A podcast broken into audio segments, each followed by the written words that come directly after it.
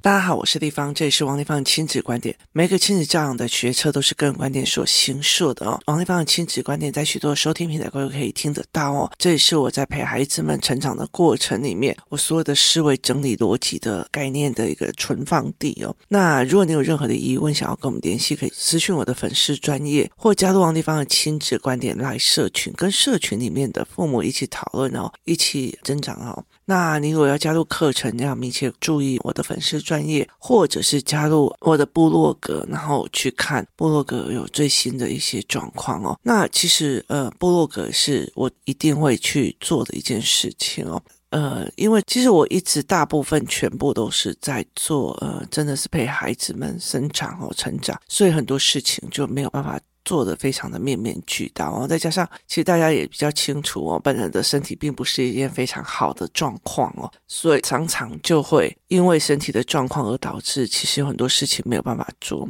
那今天我们来谈一下哦，就是我发现的工作室的一个孩子文字图形化跟语言图形化是有困难的时候哦，我就出了一个教案叫做文字图形化。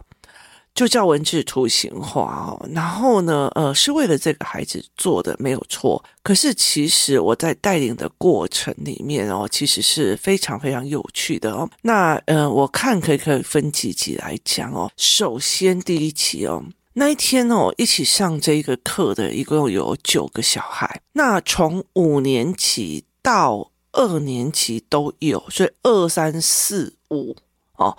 四个 range 哦，四个认知所以其实嗯，我给赋予他们的文本就会比较特别哦，因为为什么呢？因为文字图形化适合很多的孩子一起上，为什么？因为它其实就是一个描述的语言，它描述的过程哦，那其实它有在这些过程里面反映到很多的状况哦，包括每一个孩子的状况，包括每个孩子的不同，其实文本是文。本你怎么让让孩子去理解这件事情是呃另外的一个理解哦。那首先呢，呃，以我第一题哦来为例，因为我大概出了四十几题，那一天大概只做了十几题哦。那我的文本是，请读一读文本，再画出文字在你脑海中所产生出来的画面。那在第一题的呃概念是，这栋房子已经很久没有人住了，信箱上塞满了已经沾满灰尘。被雨淋过，满满的湿了又皱的传单与信件。庭院里的草已经恣意的到处伸展，杂乱无章的样子让人感觉害怕。满满都是灰尘的窗户明显破了许多的洞，看起来好像有人对着这个房子丢石头。更增添了这栋房子的神秘感与阴森感，让很多从一旁经过的人不自觉地加快了脚步。好，文本在这里，九个孩子要一起画，有的人就开始了。立方，我不知道要怎么画。我说我没有标准答案，那麻烦你画出来哦。然后呢，呃，每个孩子就开始不同的画风。就开始不同的画风哦，那有些孩子哦，他画的样子哦，就非常非常的科幻跟想象。那有几个孩子哦，他们这样子的房子哦，都把它独立出去是一个小木屋，就是一看就是绘本读很多，真实状况没有很多的人哦，绘本读很多，这种破破烂烂，这看起来的这种房子，通常在荒郊野外哦。可是事实上是吗？不是哦，在台北有非常多的房子是被废弃的，它有可能就在你家的巷子口或隔壁家的巷子哦，它还是有在这种寸土寸金的地方哦，甚至有一整栋大楼全都废起来的哦，它就不动。可能是产权的问题，可能是任何的问题哦，或者是共同持有的问题，导致这种房子就是这样子的废了。那其中有一个小孩哦，我就讲一句，哎，我那时候在写的时候，脑海里是你们家楼下的隔壁的那个房子，所以呢，他画出来的就是公寓形式的，其中一户是废弃的。那大部分的孩子其实都画的是一个小木屋，然后破破烂烂的在荒郊野外哦，所以他们脑海里面成像的并不是他们家里附近，他们觉得在台北市这种繁华的地方不可能有这样样子的房子哦，甚至后来妈妈会开始在想说，明明我们家旁边就有，那为什么孩子画出来的还是绘本里面的图案？所以说，其实我觉得，呃，其实台湾很悲惨的一件事情，就是很多的孩子是从绘本去建立认知的，包括图形化的认知，但是他生活上、生活周边的其实就相对少，所以大部分的孩子哦，就会是就是在那种什么荒郊野外啊，然后呢，很多孩子在绘画的模式里面哦，他们完全不太一样样去解读文本。那有些小孩他只画出来的方格就是一个大房子，然后孤零零的在那边，然后甚至哦，因为里面有人说那个窗户看起来是有人来打破它的，他还会画有人去打破它。那光灰尘这件事情哦，光灰尘这件事情，有几个孩子，有两个孩子，他其实是把整栋房子涂满黑色，就是用铅笔涂成黑黑灰灰的。我就说这是灰尘吗？他说对，就是有一点点灰尘，就等于这一整栋。满满的都是灰尘哦，所以意思就是说，他的状况也是，就是有些人会觉得说，哎，这个人只要一个缺点，他全部都是缺点了。所以其实在这个整个画风里面哦，我觉得最重要的一件事情哦，是。我们一起后来开始探讨，就是每一个人的画为什么会去呈现这样子的不同。所以，其实如果大家在常听我的 podcast，就很清楚的知道，我一直想要引领孩子去看别人思路后面的思路。所以，你看得懂别人在想什么，思路是什么的时候，你就有办法放下，或者是去面对，或者是阴影哦。所以，其实后来我就把所有的都把它。拿出来看，我就会来讲说：好，你看这一个孩子，他家旁边有这样的一个废弃的公寓，所以他画出来的就是一个公寓的形象，就是画出来就是公寓的形象哦。可是如果你没有发现，其实住家附近也有这样子的房子的时候，你画的就是绘本的逻辑。绘本的逻辑就是你画了一个房子，它孤零零的在野外，孤零零的被废弃了哦，就类似小红帽啊干嘛的那样子的逻辑哦。所以其对他们来讲，我就后来就把它放在那边了。我就跟他们讲说，你的人生的认知，就是你的认知会去影响了你对文字的解读。这也是我以前在写作的时候，我常常就写我我本写的这么的清楚，为什么你们还在下面酸我干嘛？可是我后来才理解一件事情，是说是我的文本写不好吗？还是你的理解能力有问题哦？可是后来其实呃很重要的一件事情，我终于看懂了哦。同样的一篇文字，同样的一篇文章，每一个人在解读的方法都不一样，而他们。多多少少是用自己的经验值在解读文本的哦，所以其实你像英文语言学系啊，或者日文学系，他们在学的是说啊，我去。看莎士比亚这一个人，当时是为什么写这一篇呢？他怎么写的？是所谓的作者研究，作者的研究，而并不是说我感觉他是什么。可是其实，在台湾哦，现在其实像我女儿跟我讲说，她想要放弃，呃，我就说，其实国文这件事情，包括香港的国文或哪边的国文，都还蛮不错的。那你为什么要放弃国文？她就跟我讲说，因为。台湾的国文。都在讲情情爱爱、感觉跟 feeling 哦，这样子就是觉得你感觉你你怎么样哦，所以他觉得这很无趣，既没逻辑又好像，然后他就觉得说，你怎么知道梁实秋那个时候的感觉确定是这个样子哦？所以其实这件事也非常有趣的，因为有一次呢，他们在讲这件事情的时候，我就在讲哦，就是他们在讲作者这个原因是什么，这干嘛是什么，然后我们就看了侯文咏的一篇文章，他说他在。他儿子有一天在考作文的时候考了一个八十几分嘛，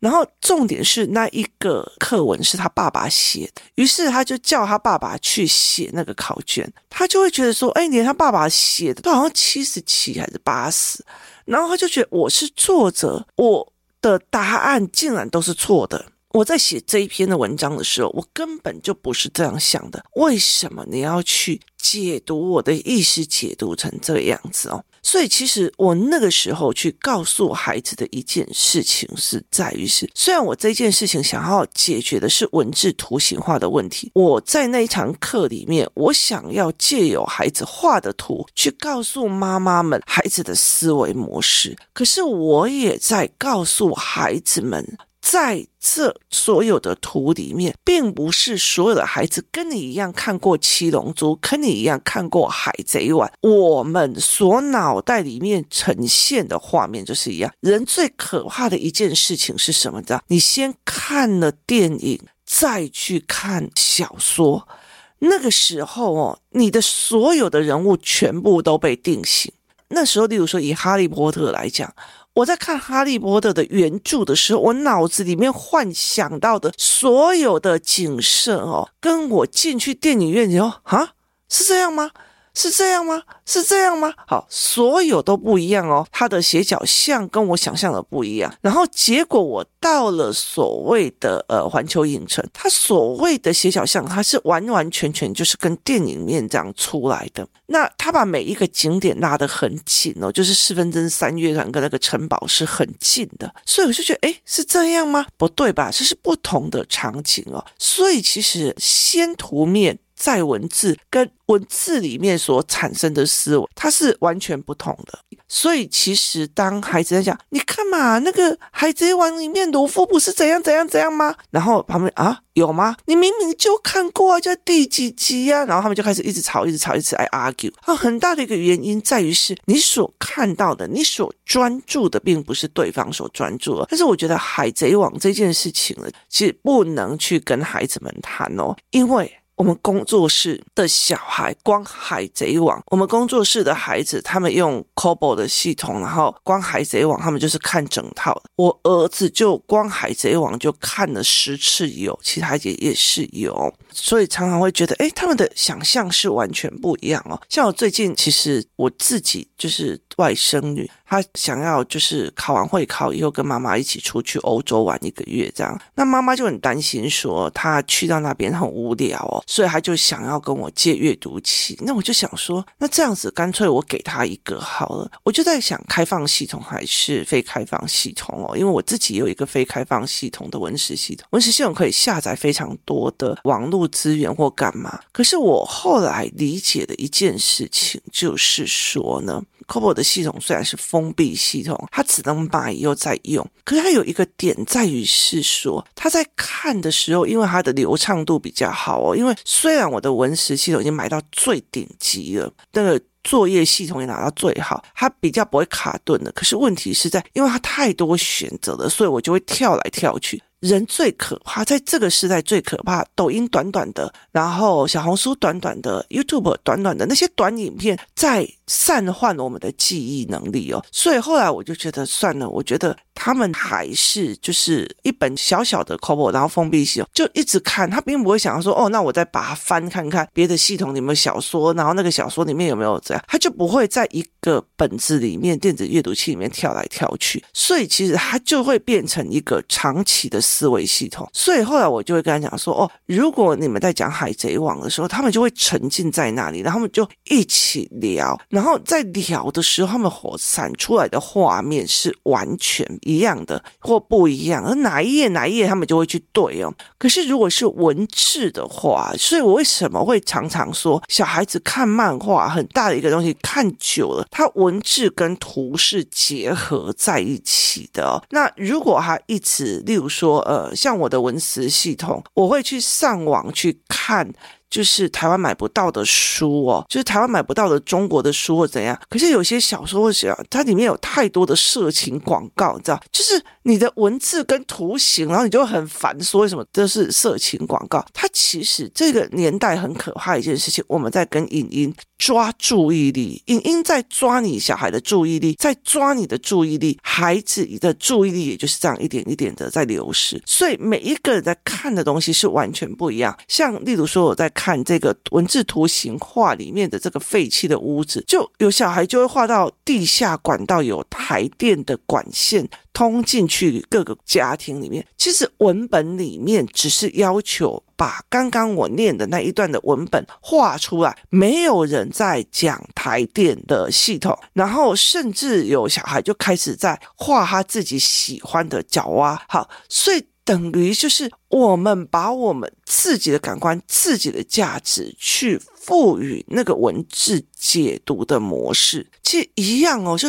王丽芳说我小孩，他找到我小孩的卡点了。王丽芳说我小孩，他在说我小孩坏。王丽芳说我小孩，他一定在说我这是个烂妈妈，不会教。王丽芳在说我小孩，他就是在排挤我们家小孩。就是你的解读是完全不一样，他是。个人的经验、认知、解读变成了你的解读，然后变成了你退缩或前进的思维，是。同样一样一件事情哦，所以其实我用文字图形化带领着孩子去思维，文本里面根本就没有角蛙，为什么这个人会画角蛙？哦，因为他喜欢角蛙，所以每一个都有角蛙。文本里面没有台电，所以他为什么会画台电？好，因为他们家怎样怎样哦。文本里面哦，我没有讲他是个 house，这个是个房子，还是个公寓，还是个什么哦？可是为什么它会产生出来？那他们就会再来聊。聊这一件事情哦，其实这件事情对我来讲是非常非常有趣的一件事哦。就怎么去看这一个思维模式，是一件非常有趣。所以孩子就觉得哇塞，原来每个人就会不同，同样一个文本产生出来的文案跟教案是不同的。所以接下来呢，我们有很多的文本，孩子们就开始猜。你看这个里面有角蛙的，一定是谁的？这个里面把字都画的这样子小小的，这么。没有自信画的那么小的，那一定是谁的？好，这个怎样一定是谁的？所以他们开始解读了同一个文本，结合这个人的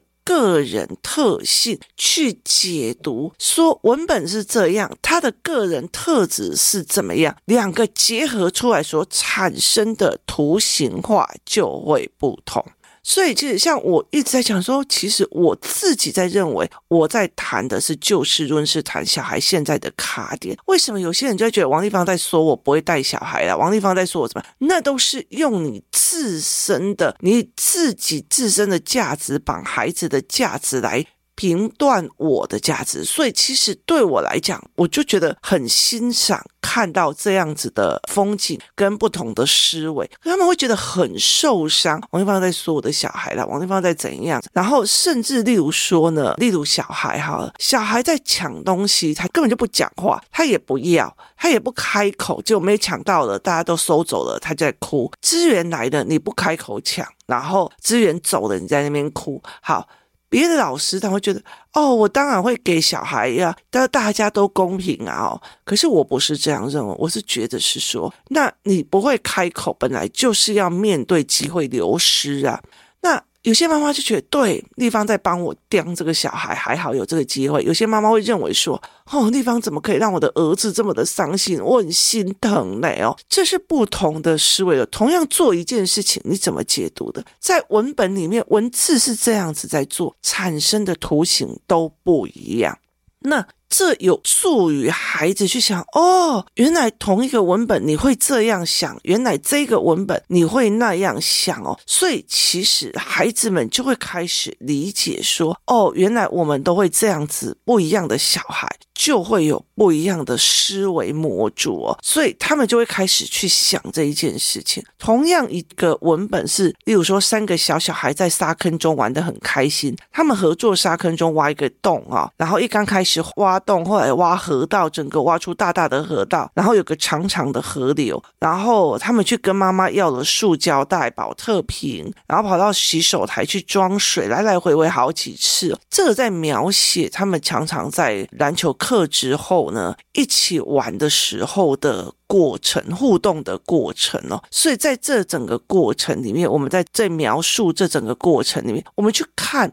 你们都一起在玩，也都一起在那个环境里面玩，但是你们脑海里面的成像是什么？那有些孩子的成像就是从上往下把自己缩的小小的视角，那有些呢就会觉得旁边都是猪啊，画了一堆佩佩猪哦，这些小孩不知道在干嘛哦。那有些小孩就会开始就是。一直在 focus 装水啊，或者是其实对他们来讲，那个水道很大。那有些小孩会把水龙头画得比人还要高哦，然后有些小孩会把每一个，我没有讲是谁，他却把每一个在这一个活动里面，他置入了自己的，就是例如说他们在玩沙跟玩水，他置入了我自己跟小明玩水，所以每一个人物都写这是小明，这是小花，这是小华，好。他就会置入这样子，其实这样子的整个看起来九张所有的小孩的画画一画起来，他们就觉得为什么同样一个文本，大家画的都不一样呢？大家思维的逻辑都不一样了，所以我就会跟孩子们讲，你看，所有同样的东西，我们形成的通常是由这些人的经验价值去形塑的，这个其实。对很多的大人都很难理解，可是当你是一个开放的教室，是一个可以论证的教室，是一个大家都很心态很好的教室，大家在看这个东西的时候，就会马上很清楚的知道，哇，原来我们同样的一个文字，大家在脑海里面想的都不同。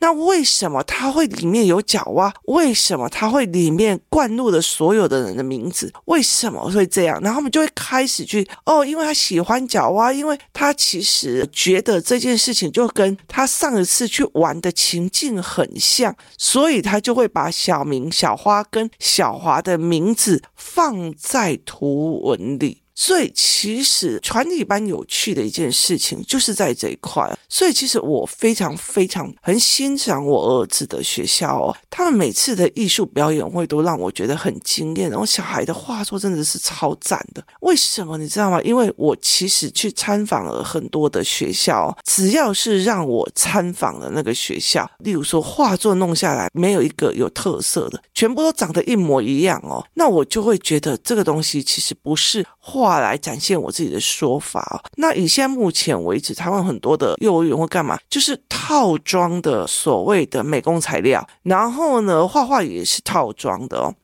画是在表现自己的思考，表现自己的创作，甚至可以从画里面看到孩子的思维，孩子的不同的价值观。你在跟他讲出去玩，他们玩所玩的东西是会去。汲取他之前的记忆来写，这也就是为什么我们家小孩，其实我不会让他学作文，不会让他学什么，我宁愿他们的会考作文失败，我也不要去让他们去背那些东西，而是让他真正的画出来的、写出来的，是真正描写他的感官、他的想法、他的思维、他的逻辑的，而不是去背一个所谓高分的作文题目。这才是我一直在想做的一件事情哦。终究早晚，学历是学历，思维是思维，思维是带一辈子的哦。有很多人学历很高，但是他的思维是零，其实很快的，其实就会被发现哦。所以在这整个概念里面，是你再去怎么看这件事情。而这一天呢，其实我透过了这个文本很重要，去告诉孩子，